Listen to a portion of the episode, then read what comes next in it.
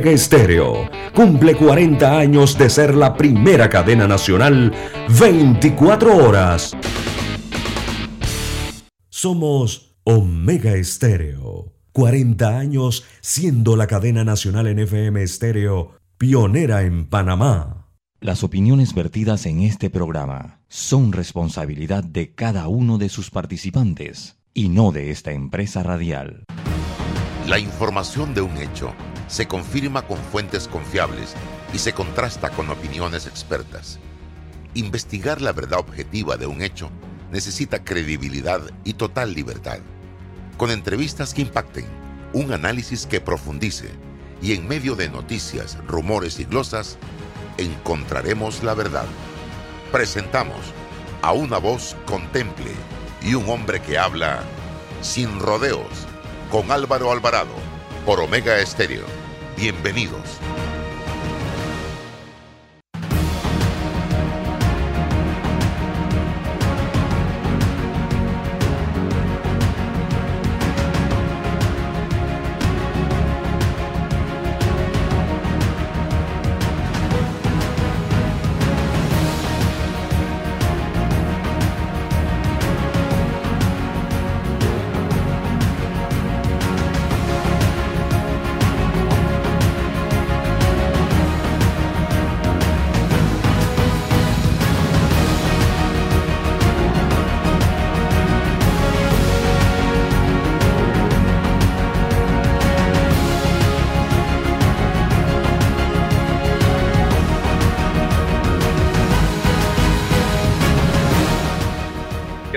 Amigos, tengan todos muy buenos días, bienvenidos, bienvenidos sean todos a Sin Rodeos a través de Omega Estéreo, total cobertura nacional y mucho más allá. Estamos en eh, nuestra frecuencia 107.3 y 107.5 al mismo tiempo.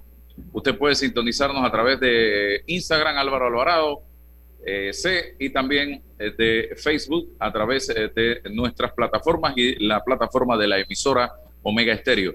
Estamos también subiendo inmediatamente termina el programa al canal de YouTube donde muchos de ustedes y nuestros amigos que no pueden sintonizar el programa en, en vivo lo pueden hacer viéndolo en el canal de YouTube Álvaro Alvarado. Tengo, don César, bienvenido también. Hoy tenemos la participación de don Raúl Loza, eh, un hombre muy activo y dinámico en la provincia de Panamá Oeste, siempre, siempre preocupado por los problemas de la comunidad. Luego vamos a tener aquí a dos invitados especiales para hablarnos un poco sobre el tema de los intereses preferenciales, eh, que es un tema eh, muy interesante y que vamos a ver cuál es el rumbo que va a tomar esta figura en los próximos meses. Eh, yo quiero comenzar brevemente expresando mi preocupación, mi tristeza, mi dolor por el rumbo que está tomando este país. El Partido Revolucionario Democrático, en un franco desafío a la inteligencia del pueblo panameño. Es mi forma de pensar en un franco desafío a el deseo que quiere este país, que tiene este país, de corregir rumbo, de que las cosas mejoren. Ayer toma la decisión de ponernos como candidatos a la presidencia de la Asamblea, el órgano más cuestionado en este momento por la población panameña, al señor Cristiano Adames. Y como jefe de bancada, al señor Jairo Bolota o Jairo Salazar. Y digo un franco desafío porque no hay que ser un genio para saber, y lo digo con toda franqueza, para saber que ambos diputados han sido seriamente cuestionados. No sé si con razón o sin razón, Incluso hay uno de esos diputados que el gobierno de los Estados Unidos le ha eliminado su visa. ¿Por qué? No lo sé. No sé, no tengo el, argumento legal, jurídico o eh, diplomático para eh, saber por qué. Pero señores, el país ha estado sometido a un estrés gigantesco, a un cuestionamiento gigantesco, las figuras que administran el Estado panameño y ustedes, Partido Revolucionario Democrático, nos dicen, revuélquense, hagan lo que les dé la gana porque nosotros vamos a poner a estos dos señores en la Asamblea Nacional de Diputados. Eso es lo que nos han dicho simple y sencillamente, sobre pretexto de que fue un ejercicio democrático. No, señores. No, señores. Estoy triste. Me duele Panamá porque ese no es el país que yo anhelo heredarle a mis hijos. Entonces, Ruilova. Buenos días, Álvaro. Buenos días, don Raúl. Siempre es un placer saludarlo y compartir. Álvaro, eh, ¿cuál ha sido los, ¿cuáles han sido los criterios históricos en este país para el debate sobre esa eh, escogencia y esa posición en específico? O sea, presidente del Parlamento, presidente del Congreso Nacional.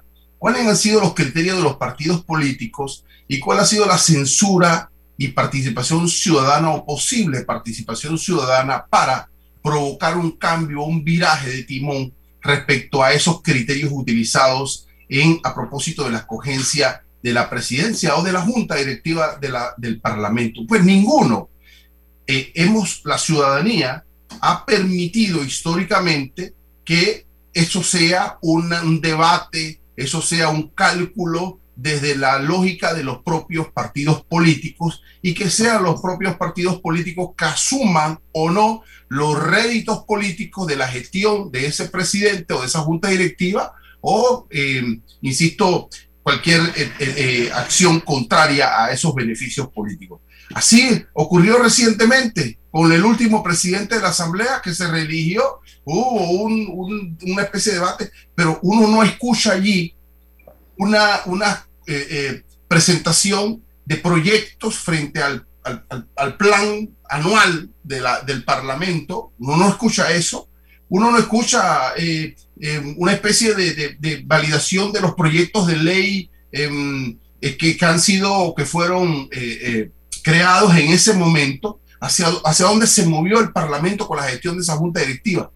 Eso no ha, no ha ocurrido en este país y dudo que vaya a ocurrir con el PRD o con cualquier otro partido político. Es un, y, es más, extiendo el debate hacia, hacia la presidencia de la Corte Suprema de Justicia. Se entiende que es un asunto de nueve personas que están allí y, la escogencia, claro, por, por, por imperio de la ley es esa, pero sin miramiento al efecto que eso pueda tener en la ciudadanía. Entonces, es momento, es momento de intervenir en ese diálogo, porque se supone que el Parlamento es la casa del pueblo pero ¿cuáles son los espacios democráticos que tiene la ciudadanía para intervenir objetivamente en ese debate? Pues ninguno nos van a decir que eso es del monopolio del partido gobernante, que la mayoría en democracia dominan y hasta allí eh, eh, es el tema en debate. Bueno, tenemos que, aparte de lastimarnos en lo moral, tenemos que tratar de construir, construir espacios ciudadanos para poder participar objetivamente ahí y que conozcan estos, estos, eh, estos parlamentarios que a la ciudadanía le interesa el proyecto de una nueva junta directiva en el Parlamento. Buenos días, Raúl. Buenos días, don Álvaro. Buenos días, eh, licenciado. ¿Cómo está usted? ¿Cómo le va? Saludos, saludos, doctor Rosa. Saludos de esto y luego hablamos de, eh, tu participación eh, para qué eh, se coordinó en el día de hoy. ¿Qué opino de esto?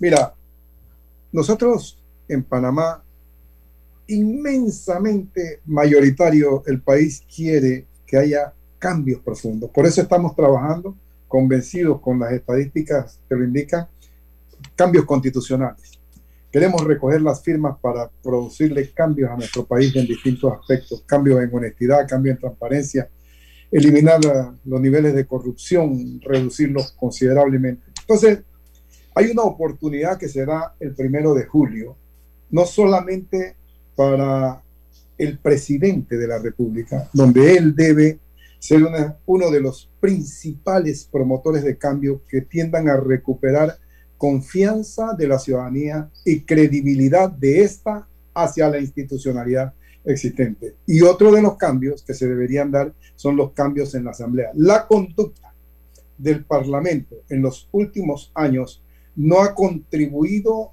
a cultivar credibilidad de la ciudadanía hacia el Parlamento. No ha contribuido en forma alguna a brindarle confianza a la ciudadanía hacia el Parlamento y la institucionalidad existente. Entonces yo creía que un partido político que está en ejercicio del poder, que está en gobierno, le preocupaba mucho hacer sintonía con la población. Las expectativas de la población, el partido debería tratar de satisfacerla. Con una designación con en esta candidatura hacia la presidencia de la Asamblea, yo le pregunto a los que me están escuchando, si ellos, a la ciudadanía que me escucha, si ellos creen que esa designación contribuye a cultivar credibilidad, si podemos esperar con esta elección, después del primero, que haya transparencia, que lo que nos hemos quejado, que la Asamblea, cuando vino las investigaciones por las planillas 82, las otras planillas de estas cuestiones, en vez de abrirle las puertas a los investigadores de la Contraloría y a los investigadores del Ministerio Público, cerró puso candado completamente y no hubo ninguna transparencia. Cristiano Adames es la persona indicada para abrir. Bueno, él dijo ayer que iba a ser transparente. Eso significa que nosotros podríamos esperar, creemos nosotros que podríamos esperar que él abra las puertas y muestre las planillas, que cambie el país eh, legislativo, cambie por una conducta más abierta en donde se cultive credibilidad. Yo creo sinceramente que debemos dudar bastante de, ese, de esa expectativa. Me parece que no se va a dar porque al fin y al cabo el diputado Adames, y lo digo con todo respeto, es una especie de prototipo del diputado PRD. ¿sí? Es típicamente diputado PRD y entonces tenemos un típico PRD en la dirección del Parlamento, de manera que difícilmente nosotros vamos a encontrar la transparencia que estamos esperando y que deseamos cultivar en el Parlamento. No nos alienta esta decisión. Y eh, sé de personas importantes dentro del Partido Revolucionario Democrático que están considerando en este momento abandonar el colectivo y anunciarlo públicamente. Después se enterarán. Están llegando a mí informaciones en esa dirección. Lo dejo hasta ahí porque realmente percibo que esto es, repito, un desafío al pueblo. Un, me importan tres pepinos lo que piense la población. El nombre que voy a poner aquí es este y este, y ustedes hagan lo que quieran, porque ah, nosotros... Ah, Álvaro, discúlpame Álvaro, pero discúlpame Álvaro, pero hay más de medio millón de panameños inscritos en el PRD, o sea, que están avalando tácitamente, bueno, pero están avalando tácitamente, y esto es un tema eminentemente político, porque sí, podemos pensar en, lo que el constitucionalismo nos puede dar, pero esta designación, este debate es eminentemente de la vida política de la vida política de un partido, de una institución llamada Parlamento y de la vida política de la ciudadanía. Pero, no olvidemos, no olvidemos. de tuerca y tornillo que está inscrito en ese partido ¿cómo? está representado por el señor Cristiano Adames y por el señor Bolota a nivel nacional, el pero Herrera de los Santos de Pero la primera pregunta es por, pero eso, eso, eso, ¿qué hacen 500 mil ciudadanos, hombres y mujeres allí? o sea, me están diciendo que no hay conciencia política de 500 mil personas. será? Bueno, pero de 500 mil, Álvaro. O sea, y ahí no hay 20 personas que puedan. Y los que se van a salir, me parece que tienen que provocar es el debate dentro y, censurarlo y sancionarlo y, denunciarlo. Lo que decía yo hace unos días, conversando con un viejo perredista, es que lo que pasa es que el control de los partidos, de este tipo de partidos, lo tiene gente por herencia muchas veces, o los viejos eh, miembros del colectivo que son convencionales en un momento determinado. Cuando se mueren, viene el hijo y es convencional y sigue ese círculo que no se rompe, estilo deportes. Tú ves que ahí están los mismos. Entonces, lo que tú dices, ese eh, colectivo integrado por hombres y mujeres que yo creo que piensan y que deben estar molestos por eh, decisiones como esta, debieran empezar a ver qué hacen para rescatar ese partido político o simple y sencillamente son parte del problema y no parte de la solución. No sé, vamos a esperar. Raúl, ¿qué está pasando Nicolás Solano en la chorrera?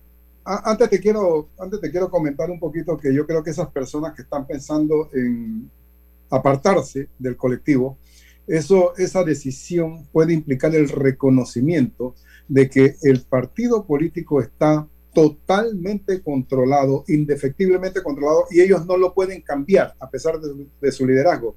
Por lo tanto, al no, estar, no sentirse representados en la dirección actual del partido, en la representación actual del partido, el único camino que le queda es saltar del barco, como siempre ocurre cuando se inician las destrucciones de las eh, instituciones.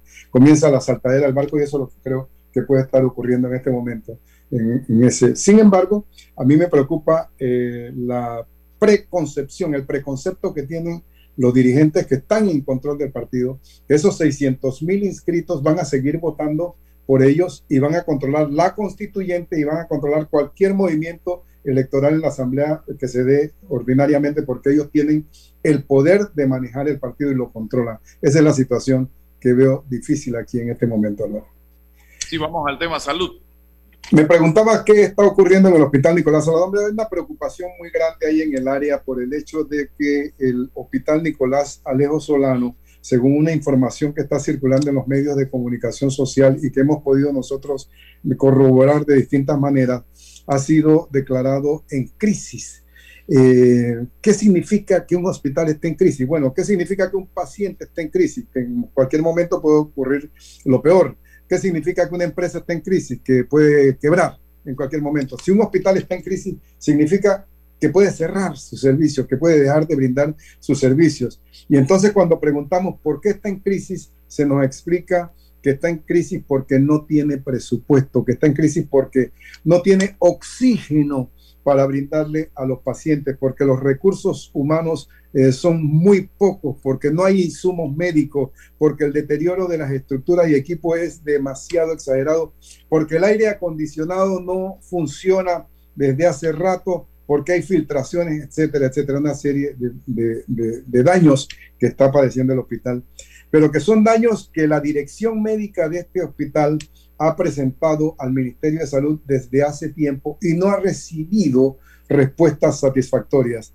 para, para resolver estos problemas que podrían hacer que se funcione, que funcione el hospital como debería ser. Tenemos 600 mil habitantes en el área que dependemos de ese hospital, desde Arreján hasta San Carlos. Es el único hospital desde la Caja de Seguro Social en Panamá, en la Transísmica, hasta Penonomé, y le brinda servicio a todo el que pasa por, por, la autopista y todo este tipo de cosas. Y no es posible que el Ministerio de Salud eh, tenga eh, ese, esa actitud de indiferencia y de abandono con cosas que se pueden resolver de una manera bastante sencilla aportando los recursos. Comprendemos que hay eh, una especie de acaparamiento de la atención por parte de la pandemia y que están los, eh, los directores de la, de la institución MINSA muy ocupados en eso. Pero Álvaro, ¿cuántos ministros hay en el Ministerio de Salud?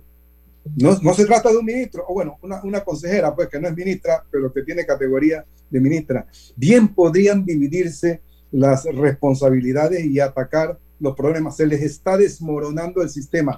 No es este el único caso en donde el hospital, la directora médica del hospital ha presentado su renuncia, porque sí, presentó su renuncia, no ahora, hace rato, porque ha sentido que no le, el ministerio no responde. El ministerio, a pesar de la cantidad de peticiones, cartas, eh, reclamaciones de servicio, de atención, no, no responde el ministerio. Pero peor todavía, después de casi un año de haber presentado la renuncia, han designado otro, médico, otro director médico y no aceptó.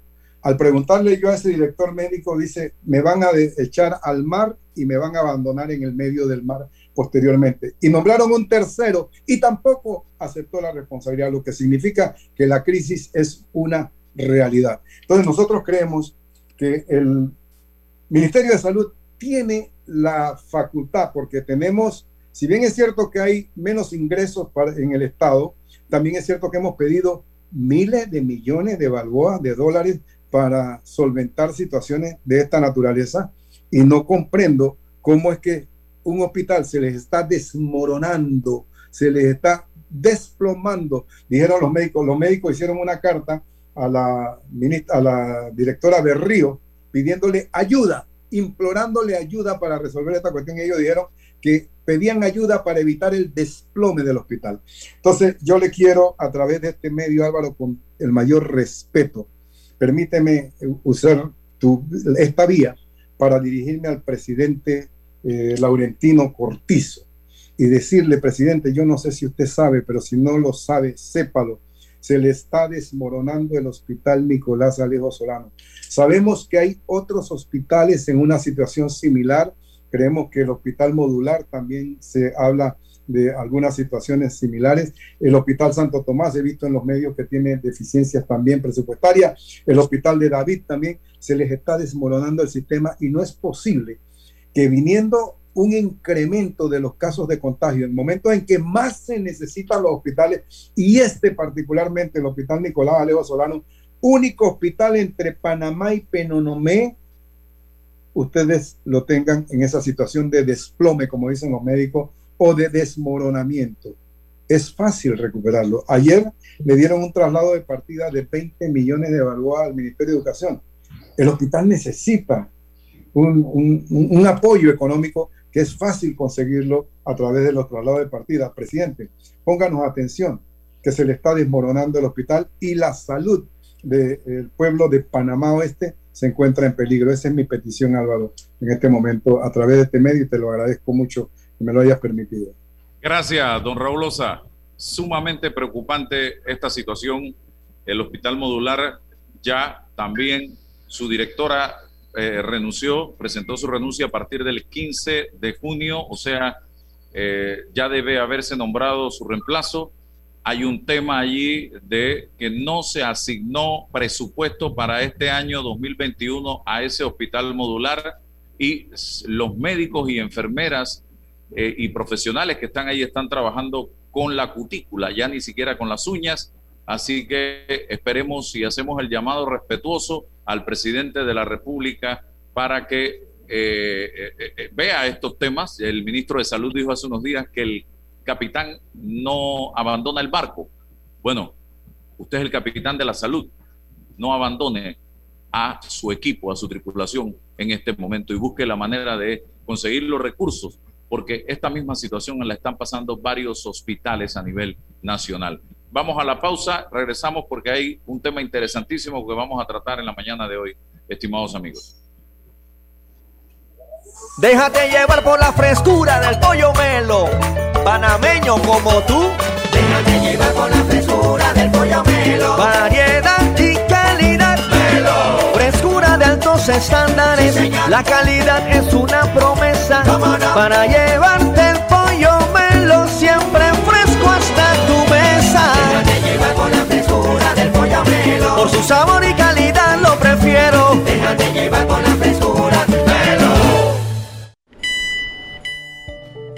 Estimado usuario, evita sanciones. No te quites la mascarilla ni la pantalla facial. No ingieras alimentos y ningún tipo de bebidas dentro de trenes y estaciones. Respeta las normas. Cuida tu metro. En Panama Ports iniciamos operaciones hace 25 años y hoy somos pieza clave del crecimiento económico y competitivo del país, siendo el inversionista más grande del sector portuario. Panama Ports ha generado 30.000 empleos directos e indirectos con los salarios más altos del sector, con pagos directos al Estado y aportes a la economía local por 6 mil millones de balboas. Panama Ports ha contribuido a que el país sea un centro marítimo fundamental para el mundo y se convierta en el hub logístico de las Américas. En Panama Ports, nuestras inversiones y compromiso siguen adelante para que cada día Panamá avance por un mejor mañana. Panama Ports, 25 años unidos a Panamá, patrocinador oficial de la Teletón 2030. Atrévete a descubrir el nuevo mundo de tu caja en línea con innovadores servicios y facilidades en cajadeahorros.com.pa. Si aún no la tienes, afíliate en línea de forma rápida y segura. Caja de Ahorros, el banco de la familia panameña. Para la autoafiliación es necesario que sea cliente de Caja de Ahorros y mantenga un producto activo. Bueno, me voy a comer con una estrella. Mm. Espérate, ¿y tu esposa sabe? Claro, ella sabe que la estrella del sabor es American Star. Y por eso en la casa comemos delicioso. American Star, el tasajo, jamón, chorizos y embutidos más suaves, económicos y con el sabor que le gusta a todos. ¡Oh! ¿Me invitas a conocer esa estrella? Busca la estrella roja y azul American Star, la estrella de tu cocina. ¿Aún no tienes banca en línea de Banco Nacional de Panamá? ¿Qué esperas? Afíliate en línea. Ahorra tiempo y realiza tus pagos. Podrás hacer recargas, transferencias, consultas sin necesidad de salir de casa. De una manera segura, amigable y eficiente. Banco Nacional de Panamá. Grande como tú. Hay un delito que va en aumento, que se aprovecha de la buena fe de los ciudadanos. Yo estoy aquí construido aquí en mi carro solamente suyo mi persona. Entonces quiero que usted me diga, ¿tiene el dinero completo o tiene usted un abono? Que realiza estafas por medio del comercio electrónico y que suplanta tu identidad. Ese es el ciberdelito, con un aumento del 225% en el primer trimestre, convirtiéndose en el delito con mayor incidencia en el último año. Estos grupos de crimen organizado generan 20 mil dólares diarios aproximadamente al cometer estos delitos. Si alguien te solicita dinero por redes sociales, antes de depositar, llama a esa persona y confirma la información. El ciberdelito es real. Denúncialo al 507-2988 o al 104. Un mensaje de la Policía Nacional, el Ministerio Público y esta emisora.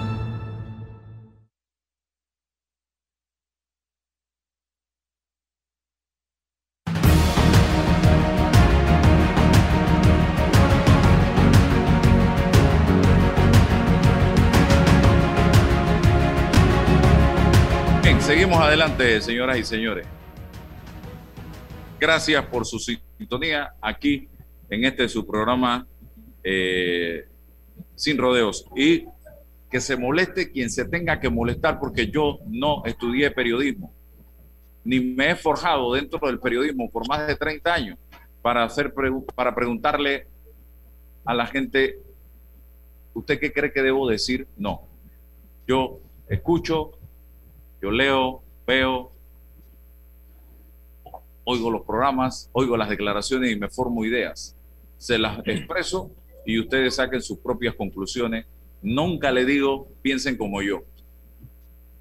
Bien, Carlos Araúz y José García están con nosotros en la mañana de hoy. Gracias por estar aquí en el día de hoy.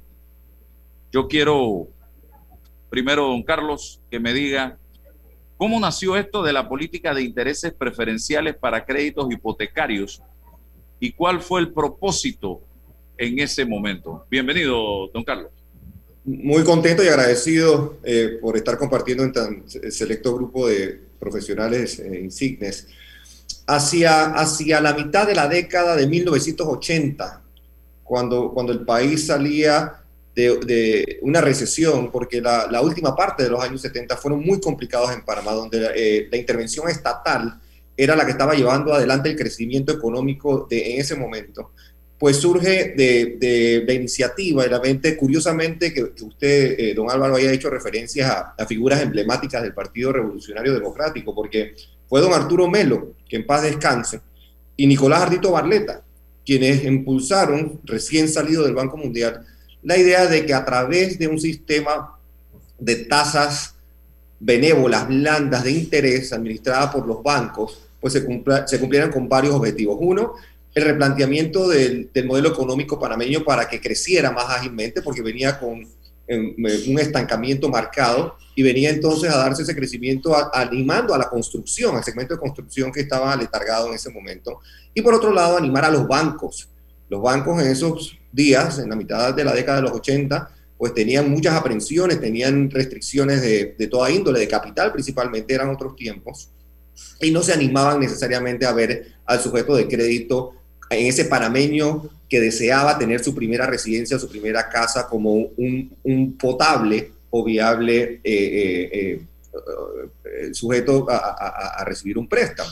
Entonces se, se, conjuntan varias acciones estatales, se anima la construcción, se anima el sector bancario y se crea entonces el sistema de tasas preferenciales de interés. ¿Qué quiere decir eso? Pues que eran tasas que estaban considerablemente por debajo de lo, de, de, lo que las hipotecas tradicionales cobraban, era lo que se veía entonces como una intervención estatal, lo que hoy día hablamos como un subsidio o una transferencia monetaria. Eh, en este caso era un subsidio noble eh, con intención de que eh, la carga financiera no fuera tan dura para el panameño que estaba aspirando a esa primera residencia, que la postre pues era el sueño. muchos panameños no tenían acceso ni, ni, siquiera a préstamos, ni mucho menos a la idea de tener su casa. Así que hacia la mitad de los años 80 nace esta, esta iniciativa gubernamental que ha permitido definitivamente que panameños entonces accedan a esa primera residencia y en el tiempo ha ido evolucionando. Bien, José, ¿qué tipo de viviendas, qué tipo de desarrollo se involucran dentro de esta figura de intereses preferenciales? Bueno, gracias Álvaro y gracias a los, a los escuchas. Eh, eh, como tú sabes, yo soy desarrollador inmobiliario, así que me ha tocado ver la evolución de la respuesta a esa pregunta, ¿no?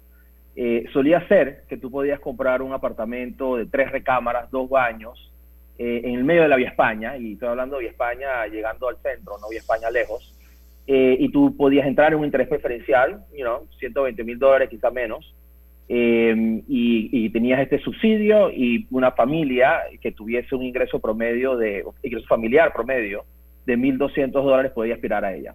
Esos tiempos pasaron hace 5, 6, 7 años, ¿no? Con el incremento de los costos, tanto el incremento de la mano de obra por las convenciones con Suntrax, cuanto eh, el calentamiento de la industria de la construcción, que subió la demanda y subió entonces los costos. Hoy día, 120 eh, mil dólares, que es el, hasta ahora es de los subsidios el mejor, ¿no? Por lo menos de aquí a fin de año. Eh, con 120 mil dólares tú puedes adquirir un apartamento de tres recámaras si te vas un poco más lejos, tienes que ir de tipo Tocumen, o puedes conseguir algo en el centro, pero si estás ok con dos recámaras o una recámara. Así que el tipo de familia que puede aspirar a ese, a ese eh, punto dulce de 120 mil dólares ha ido reduciendo eh, en, los, en el centro de la ciudad. Y luego puedes irte un poco más abajo, tipo 80 mil dólares, eh, donde, hay, donde, donde el subsidio por más tiempo se va a mantener tan fuerte como está ahorita. Ahí sí tienes que irte al oeste o quizá a Pacura. Entonces este es el tipo de viviendas al que tú puedes aspirar. Eh, buenos días, eh, Carlos, y, buenos días, José. Tres preguntas quizás en una. Eh, ¿Cuáles son las, las, preguntas claves que tiene el, cliente, el potencial cliente, ante los bancos para optar por el mejor interés en la plaza bancaria? ¿Qué, debe buscar? ¿Qué debe preguntar? ¿No? no mucha gente es ducha en esto. Uno. Sí. dos es el, ¿cuál es el término de los intereses preferenciales dentro, del, dentro de la vigencia del préstamo? ¿Dura el préstamo? ¿Tiene un término? Y la tercera es si, eh, ¿cómo, cómo, le, ¿cómo es el mecanismo de comunicación del banco al cliente en una potencial modificación o variación del interés preferencial? Eh, sí, si me permites, Carlos, puedo, tomarla y, me, y, me, interrumpes, ¿no? Eh, sobre la primera pregunta, tú decías que debe preguntarle el cliente al banco, y desafortunadamente es el banco el que le pregunta al cliente. Y me explico. Eh, un cliente quiere una vivienda, el, promotor le dice, mira, de acuerdo a tus ingresos, tú puedes aspirar a una vivienda de interés preferencial. Interés preferencial significa que la hipoteca, la letra de la hipoteca que tendrías que pagar baja muchísimo porque el Estado subsidia parte de la tasa de interés. Eso es lo que significa interés preferencial. Entonces, una vez que el, ingreso de la persona versus lo que está buscando Em, eh, coincide para, para, que puedas aspirar a una vivienda de interés preferencial, que significa que vale esto, eh, hay tres tranches, eh, de 80 a 120, de 120 a 150, de 150 a 180. La mezcla de todas estas variables determina eh, cuánto va a ser tu letra. Entonces el banco, cuando, va, cuando el cliente va al banco a pedir su hipoteca, el banco empieza a mirar al cliente, entender si es un buen sujeto de crédito y decide si le hace su préstamo hipotecario o no. Y entonces ese préstamo hipotecario, si la vivienda vale dentro de, está dentro, el valor de la vivienda está dentro de esos tranches, el, el banco le tiene que dar el interés preferencial. No, no tiene que pedirlo al cliente, eso es automático. La pregunta es si el banco le va a querer prestar o no. Sí, sí, pero voy a asumir, voy a asumir, José, que, que, eso está resuelto, ¿no? Que tengo, tengo toda la, la, previsión para el préstamo. Hablo de que hay interés preferencial del 3%, del 2.5%, del 2%. Entonces, eh, eh, o sea, voy a buscar el mejor interés preferencial dentro del rango del interés preferencial. O sea, que Perfecto. ¿cómo, cómo, ¿Cómo el cliente opta? Porque, porque siempre las promotoras trabajan quizás con un banco que les va mejor, tal cual, pero el cliente debe buscar un mejor beneficio dentro de la estructura del interés preferencial. El punto 5 ayuda un millón, ¿ah? Claro, y, la verdad es que es medio automático y está casado al precio del bien, me explico. Una, una vivienda que está entre eh, 0 y 80 mil dólares, automáticamente el Estado va a subsidiar 4% de la tasa de interés y entonces tú, el, el, banco dice, mira, yo estoy en el mercado ahora mismo con una tasa de interés de cinco y medio el Estado va a pagar cuatro y tu cliente vas a pagar uno y medio. Entonces la cuenta de la letra de la hipoteca se hace con uno y medio y luego el banco se voltea y le pide al Estado que le devuelva los otros cuatro. Entonces, eh, si tú estás hasta 80 mil, eh, en este momento te subsidian 4%. Si estás entre 80 mil y 120 mil, en este momento te subsidian 4%, pero hasta diciembre. En diciembre, la ley va a revertir, va a cambiar a que ese 4% de subsidio pasa a ser 3% de subsidio, Que, que, es verdaderamente dramático y una pena si ocurre, porque significa que una, que, que una familia que tiene 1.200 al mes de ingreso familiar eh, podía aspirar a 120.000, ahora tiene que ganar 1.600 de ingreso familiar. O sea, de dos personas, salario mínimo, pareja, sin muchos eh, deudas y una familia, poder vivir en 120.000, que es mucho mejor producto, ahora tiene que ser dos personas de 800 es otra categoría de, de, segmento laboral. Entonces, entre 120 mil y 150 mil, el subsidio baja a 2%, y entre 150 mil y 180 mil, el subsidio baja a 1%. Pero ¿qué pasa? De, arriba de 120, estos brackets nuevos que se, que se establecieron en la ley, si no me equivoco, el 2019, o, 2020, no, 2019. 19. 2019. Estos brackets nuevos que van hasta 150 y hasta 180, solo te subsidia el Estado por cinco años. O sea, cuando llega el año 5, la persona que estaba pagando una letra subsidiada empieza a pagar la letra sin el subsidio. Y para, las, para el interés preferencial que está debajo de 120 mil, te subsidian por 10 años. Esto es sumamente importante por lo siguiente.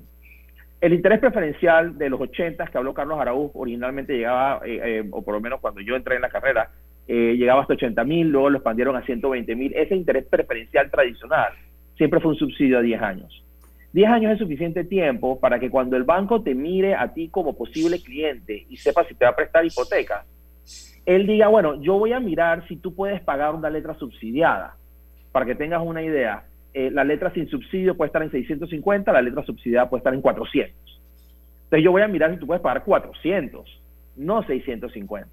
¿Por qué? Porque tengo, tienes 10 años para poco a poco ir ganando un poquito más y con los incrementos de los salarios mínimos.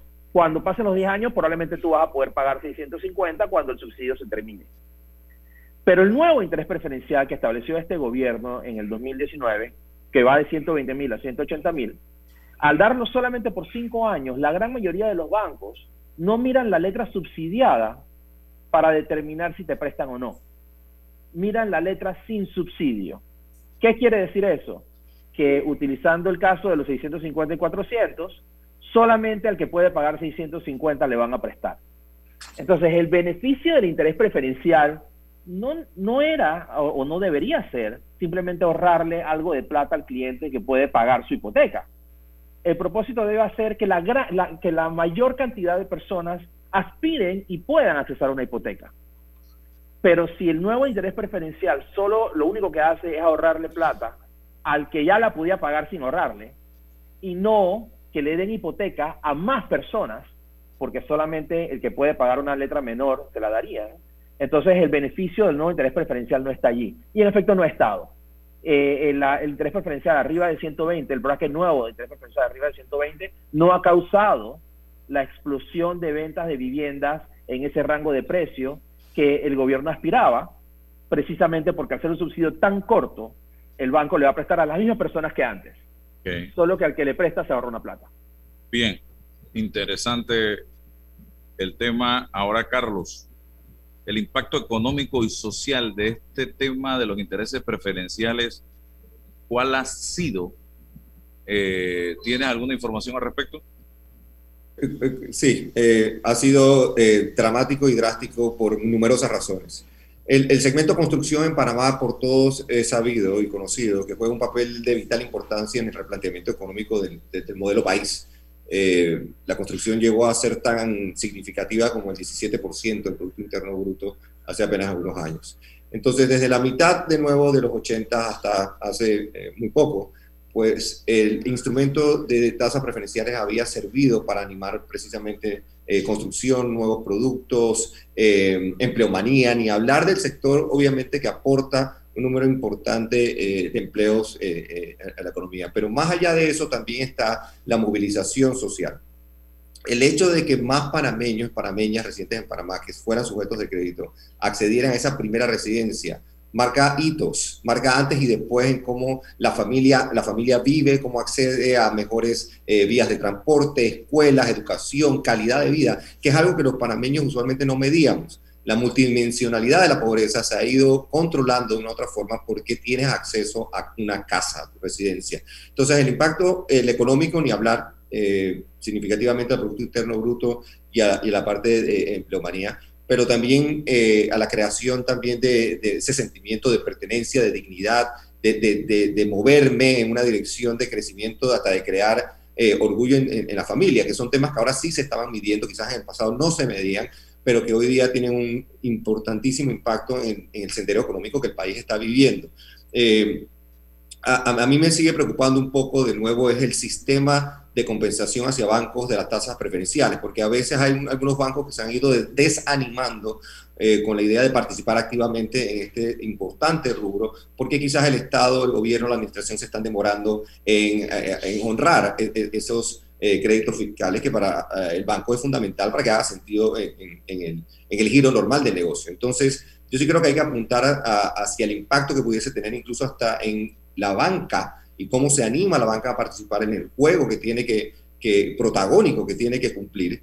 Así que hay espacio para mejoras, hay espacio para que los sistemas sean mejores, pero económicamente hablando, la tasa preferencial, tanto en el psiquis, en la gente, en la movilización, y ni hablar obviamente de la tangibilización de los números, porque el aporte a la economía ha sido más que relevante en el sector construcción principalmente, pero también en industria, materia prima y demás. Es realmente un efecto multiplicador y, somos nosotros muy duros también con el tema de castigar el concepto de subsidio. Este es un subsidio que realmente tiene el impacto que todos los programas de subsidio de asistencia monetaria deberían tener. E, e, es el impacto, es la medición, es la familia y ojalá que sepamos de nuevo en esta administración hacer los ajustes necesarios para que siga eh, siendo más accesible para más panameños.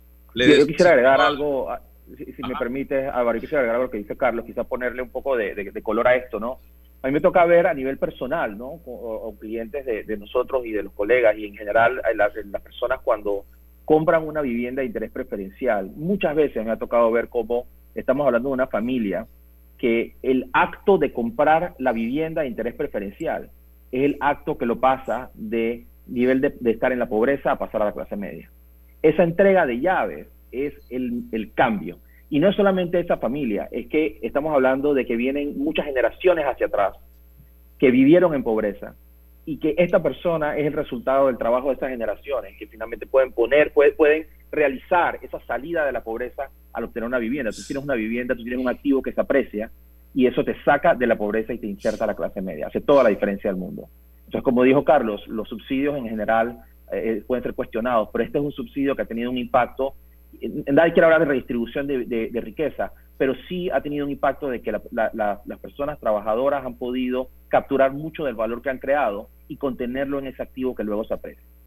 Ayer hablábamos César y yo con el ministro y la primera pregunta que le hacíamos era la que está relacionada con que Panamá puede en este momento sentirse orgulloso como país de ser eh, uno de los que en donde hay más familias con vivienda propia a nivel de la región.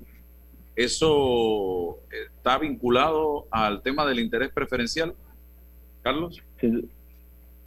Sin duda, sin duda. el, déficit que, eh, habitacional que, existía en Panamá hace 25 años en comparación al que tenemos hoy, y todavía hay. O sea, no, es que hemos resuelto totalmente el tema eh, de residencias y necesidades, porque obviamente pues, las generaciones van eh, entrando en, esta cadena de, de, valor, de, de, adquirencia de su, de su, primera propiedad o de su primera residencia. definitivamente pues va, va, en ese camino de, sendero de crecimiento. La, la tasa preferencial ha hecho una diferencia, pero eh, eh, enorme, eh, de, en, la accesibilidad, en, animar de nuevo a personas que a lo mejor bajo otras estructuras no accederían a crédito, especialmente pues, en bancos, en la forma en que quizás los bancos han venido analizando crédito también los últimos años. Los bancos han tenido requerimientos de más reserva, de provisiones, de cautelas y de toda índole. Eso puede a lo mejor ahuyentar un poco el apetito de riesgo de algunos bancos. Sin embargo, en la medida que Panamá siga honrando este tipo de intervenciones estatales que yo llamo benévolas o, y realmente impactantes o medibles en el tiempo, eh, vas creando también esa, esa, e, e, esa riqueza si se quiere ver así, porque como bien lo ha dicho José en dos ocasiones, el tema de la apreciación del activo es muy importante. Estamos hablando de que esta puede ser la manera en la que una familia trabajadora ahorre, quizás la única manera, porque los salarios obviamente van a ser algo limitados en el tiempo, los riesgos inflacionarios están allí, los costos y, precios han venido subiendo de manera vertiginosa, pero el activo se va apreciando y quizás la persona ni siquiera se da cuenta que está eh, hasta el momento que la monetiza esa oportunidad, ya sea a la venta dentro de 15 o 20 años o cuando se la pasa a un hijo o una hija o la hereda. En ese momento entonces se dan cuenta de la riqueza acumulada o la riqueza que yo llamo escondida o el capital escondido que, que se tuvo por mucho tiempo, pero que a la postre puede ser la única avenida de auténtica generación de ahorro y riqueza para familias. Y algunas veces eh, perdemos de vista ese importante hecho. Así que sí, ojalá que haya más apetito para los bancos dar crédito bien responsablemente pues administrados. Ojalá que haya más, eh, hay algo que, que, que, a lo mejor José eh, eh, tienen una posición también eh, amigable al tema. Yo siento que falta estímulos para el sector construcción. Yo siento que tiene que haber una motivación y una intervención también a favor de, la, de, de los contratistas y las empresas que están en ese segmento específicamente para que reciban un beneficio por estar aquí también y tratar de, de, que ese rubro sea más minado respetando pues el medio ambiente y respetando todas las buenas prácticas, pero también debe haber un componente de motivación para que el contratista se anime a participar en este segmento. Así que todavía eh, falta, falta por hacer, falta por hacer, pero, pero de nuevo, vamos, vamos encaminados y hay que cuidar eh, esta, este sistema de tasas preferenciales. Pregunto, eh, esta figura de los intereses preferenciales a las que tú haces alusión, a, Carlos, que tienen más de 30 años, requiere, por supuesto, de disposiciones legales, de reglamentaciones normativas. En esa toma de decisión legislativa, cómo se incorporan a los actores estratégicos en este sector. O sea, se llaman a los constructores, se llaman a las entidades financieras para verificar los posibles impactos de la toma de decisión. Eh, establezco un rubro de cinco años, establezco un rango acá. Eh, ¿Hay ese, esa apertura para verificar si la legislación que se, con la que se va a optar va a tener una mayor posibilidad de, de, de, impacto positivo en, el sector? Y también me preocupa el concepto de competitividad, porque eh, así como esto va generando un impacto, los constructores y las promotoras también se van alineando a las nuevas realidades para seguir siendo competitivos, ¿no? Y no caer en la lógica del mero subsidio tampoco. Fíjate, César, eh, em, si, si, nos vamos a la experiencia última, del último cambio a la ley de interés preferencial que se hizo, donde se expandió de 120 a 180, como conversamos hace un rato, eh, sí, hubo mucha consulta, hubo, consulta a todos los sectores, eh, em, eh, desde los gremios hasta individuales, hasta banca. Em, sí debo decir que el, factor que más determinó el resultado de la gestión era un tema de recursos del Estado, era cuánto dinero va a costar este subsidio y si podemos utilizar ese dinero para esto versus otras, otras necesidades que tiene el país.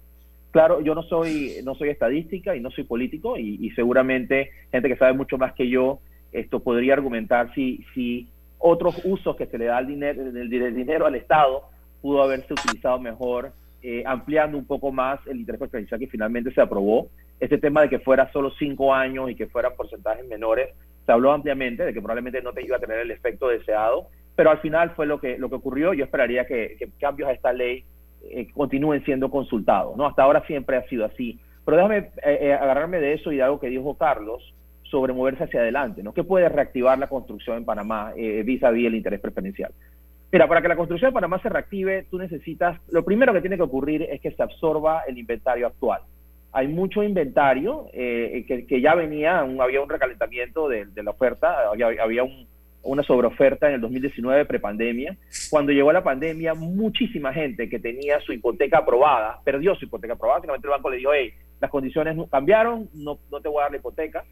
Entonces, eso creó un tema que era el ciclo normal de las bienes raíces, donde, hey, tienes algo de sobreoferta, hay que, hay que venderla para construir nuevo. Eh, se volvió un problema muy grande, donde, hay, donde hay decenas de miles de unidades ahora esperando ser colocadas. Lo primero que tiene que pasar es que eso se absorba. Y para que eso se absorba, se necesita incentivar la demanda. O sea, la construcción, si me preguntas a mí, no necesita un subsidio. El gobierno no tiene que prenderse la mano al bolsillo y darle nada al sector construcción. Hay que darle a los compradores. Si quieres dar algo, pues, tienes que dárselo a, los, a los compradores. Y la manera de hacerlo, nuevamente tratando de, de inventar subsidios nuevos, yo creo que si el interés preferencial se extiende en sus beneficios, a que sea 10 años todo en vez de 5, a que no se reduzca cuando termine este año. Pero muy importante, a darle certeza a los bancos de que van a cobrar ese subsidio. Porque actualmente muchos bancos quieren, perfectamente podrían prestar más, subsidiado, pero prefieren no hacerlo porque no saben si el banco, si el Estado les va a pagar. Durante el gobierno pasado, casi que los cinco años de gobierno, no se le pagó a los bancos el subsidio y se acumularon 400 millones de dólares en deuda toda la plata del mundo para el sistema bancario. Entonces los bancos, al final del gobierno anterior, dejaron de prestar interés preferencial. Muchos, no todos, pero Disculpe, José, pero esto no opera con, con, la figura de los créditos fiscales que se reconoce. No, no, el proceso es un proceso burocrático innecesario, es muy criticado de unos certificados. Yo no entiendo muy bien el proceso, me lo han explicado y yo no lo entiendo aunque me lo expliquen. Eso te dice algo, no mucho, pero te dice algo. Eh, básicamente, eh, ojalá fuese tan automático como que, bueno, simplemente esto se deduce de tus impuestos y es como dinero en el banco. No fue así. De hecho, uno de los primeros actos que hizo este gobierno recién empezó fue tratar de pagarle a, los bancos. Y obviamente en el medio de pagarles cayó la pandemia y en pandemia se hizo otro pago, pero tratar de bajar esos saldos. Entonces, para, para reactivar la construcción, al menos el lado residencial, que igual es uno de los principales motores de la construcción, hay que absorber la demanda. Para eso hay que darle las mejores condiciones a los compradores. Eh, si el subsidio se, se extiende un poco, se extienden los términos, si los bancos pueden cobrar, ya eso haría, haría muchísimo, eh, más que estar tratando de, subsidiar al constructor. El constructor va a construir si hay gente que, que compre, básicamente, ¿no?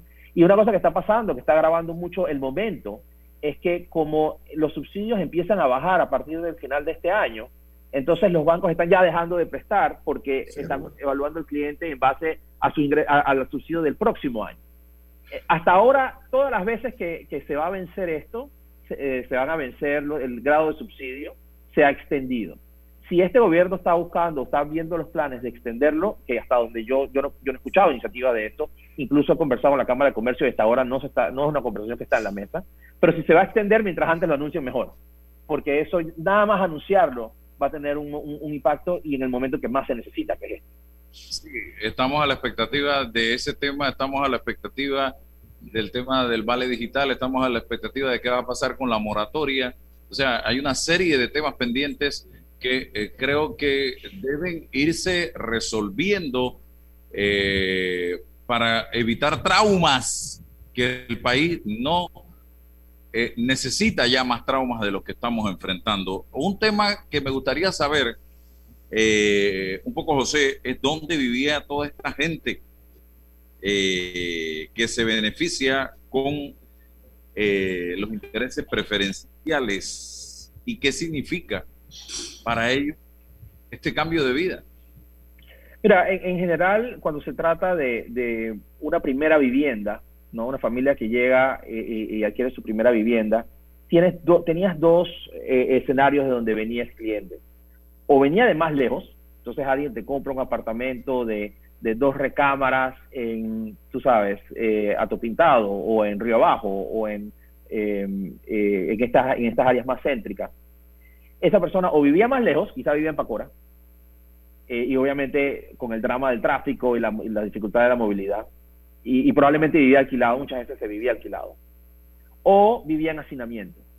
Eh, y si tú quieres entender dónde, cuál es el déficit habitacional actual, lo que tienes que mirar es cuántas personas viven en renta y cuántas personas viven en hacinamiento, y que son personas que trabajan y podrían adquirir una vivienda, y ahí encuentras tu déficit habitacional, y hay bastante.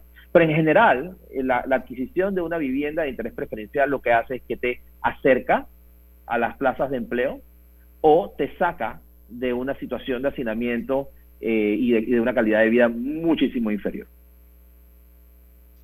Una pregunta para ambos. No hay que ser experto ni ir a la CAPAC ni a la Contraloría para darse cuenta de la crisis que vive la construcción en este momento. Cuando la construcción está eh, bollante, nos damos cuenta viendo los camiones de concreto por las calles. Hoy día muy poco se ve esto. Viendo los edificios a trabajadores en, eh, laborando, hoy día poco se ve eso. ¿Qué hacer para, para reactivar la construcción más rápidamente en la crisis global y nacional que estamos viviendo en este momento? Carlos, ¿quieres empezar? Yo empiezo. Yo, ah, y hay que saber eh, eh, dividir, yo creo que las diferentes facetas, diferentes oportunidades de construcción que hay allá afuera, porque hay hay infraestructura macro que, que, es más bien empujada para también beneficiar pues, a comunidades apartadas, quizás que, que van muy de la mano de un plan eh, que, que, el gobierno eh, en alguna u otra ocasión ha mencionado, esbozado. Estamos hablando de la línea 3 del metro, el cuarto puente sobre el canal, en fin, las, las obras de, macro eh, infraestructura. Y ahí hay prácticamente 11 mil millones de dólares, fue el último cálculo que revisamos hace, qué sé yo, tres semanas no, no que se van a ejecutar todas, o no es que, son ejecutables o que son pues aspiracionalmente ejecutables en el futuro cercano, pero las hay, las han identificado. Yo creo que eso es un pilar para, para, para reanimar o despertar, o sea, cómo el Estado panameño interviene y activa de manera decidida estas obras de, de, macro infraestructura. después está el tema pues comercial, residencial. El tema comercial, eh, lamentablemente, sí hay una sobreoferta considerable de espacios entonces yo no anticipo que aquellas empresas que están en ese segmento puntual pues vayan a reactivarse eh, decididamente, pero en, el tema residencial precisamente tratar de identificar entonces a estas empresas que tienen la experiencia, que tienen la capacidad para reanimarse, creo que tiene que ir de la mano también con el entendimiento de que los bancos, a los contratistas, a las empresas constructoras también tienen que esquematizar eh, de manera innovadora y de manera eh, creativa diferentes alternativas porque eh, eh, la demanda agregada no está. Estamos viviendo 25% de desempleo, 800 mil personas que están en el sector, informal que no son sujetos de crédito quizás. Entonces, en esa medida que no haya ese replanteamiento o esa reestructuración de apetito crediticio, va a estar difícil que se reanimen. Yo siento de nuevo que la intervención tiene que venir eh, por diferentes pilares, la, macro y la micro en la parte residencial con contratistas, constructores que sepan cómo se maneja el negocio, cómo, cómo se mueve incluso pues, eh, el, el componente de, de, de, la residencia cuando no puede ser vendida y cómo, reiterando, pues yo creo que el punto de José es muy válido, la intervención pues para que ese comprador en el sector residencial sea tratado de manera benévola, de manera entendedora a, nivel de bancos, creo que es la, la fórmula, o una de las fórmulas para reactivar el sector construcción. Eh, para complementar entonces, Listo, para complementar eso, mira, eh, como dijo Carlos, la, construcción está dividida en comercial, residencial, industrial e institucional, ¿no? Institucional, el gobierno va a hacer lo que va a hacer y tiene planes bien anunciados y ahora pueden ser ejecutados con poca corrupción y eficiencia. Luego está la parte eh, residencial, hemos hablado bastante, en residencial se necesita incentivar la demanda y eso es el interés preferencial, pero hay buenas iniciativas en la mesa, Álvaro, que tienen que ver con eh, coafianzar eh, las hipotecas y a los bancos, que aquellas hipotecas que los bancos presten eh, tengan una garantía adicional del Estado, para, porque ahora mismo el problema es que la banca no está prestándole a los clientes por toda la situación laboral y todo lo que ya sabemos. Entonces, quizá una, fianza temporal que no le costaría al Estado más que su, garantía. Eh, entonces el porcentaje en dinero es mucho menor que el, el, monto en que, en que apoya. Así que hay iniciativas ya para este, incentivar la demanda por enfocarlo allí. Del lado comercial, verdaderamente no debemos construir más. O sea, hay que parar y hay que esperar. Hay que esperar 7, 10 años a que se absorba la cantidad de espacios, metros cuadrados oficina que hay. El gobierno no, no tendría ningún negocio tratando de, de, ir a incentivar eso. Y luego está la parte industrial. Eh, industrial está creciendo mucho porque al reducirse el espacio de retail, de, de, comercio, por todo lo que está pasando, mucho del espacio de comercio con el delivery se convierte en espacio de bodega la parte industrial, que es bodegaje, va a ir creciendo sola. Eh, eh, en, lo que, en lo que se puede ayudar a, realmente hacer una diferencia más allá de lo que acabo de mencionar, y no hemos hablado aquí, es en ayudar a reducir los costos de construcción. Los costos de construcción son tan absurdos en Panamá que es más barato construir en una ciudad secundaria de Estados Unidos que construir en Panamá. Eso es una locura, sabiendo que el, el salario mínimo en Estados Unidos es algo así como tres, cuatro veces el salario mínimo acá. Sin embargo, tanto el efecto de las convenciones colectivas cuanto los costos de importar cosas a Panamá, todo lo que se importa, pero y, demás, eh, crea un ambiente simplemente de, sobrecosto, ¿no? Entonces, eh, hay mucho del sector privado que debemos hacer, mejorar la eficiencia, mejorar tecnología, eh, ¿sabes? construcción modular y un montón de cosas que no estamos haciendo en la empresa privada y nos toca y todo el mundo está mirando hacia allá. Pero lo que el Estado puede hacer es tener conciencia de que hay que bajar radicalmente los costos de construcción, hay que retroceder 10 años en costo de construcción para poder, entonces, que lo que se reactive, se reactive al doble de velocidad. Gracias a José, a Carlos, interesantísimo. Estoy seguro que tendremos otras oportunidades para seguir haciendo docencia que tanto el país necesita en este momento. gracias a ti, Álvaro, por el tema también. Gracias, César. Hasta mañana. Nos vemos. Hasta mañana. Muchas gracias. La información de un hecho se confirma con fuentes confiables y se contrasta con opiniones expertas. Investigar la verdad objetiva de un hecho necesita credibilidad y total libertad. Con entrevistas que impacten, un análisis que profundice y en medio de noticias, rumores y glosas, encontraremos la verdad. Presentamos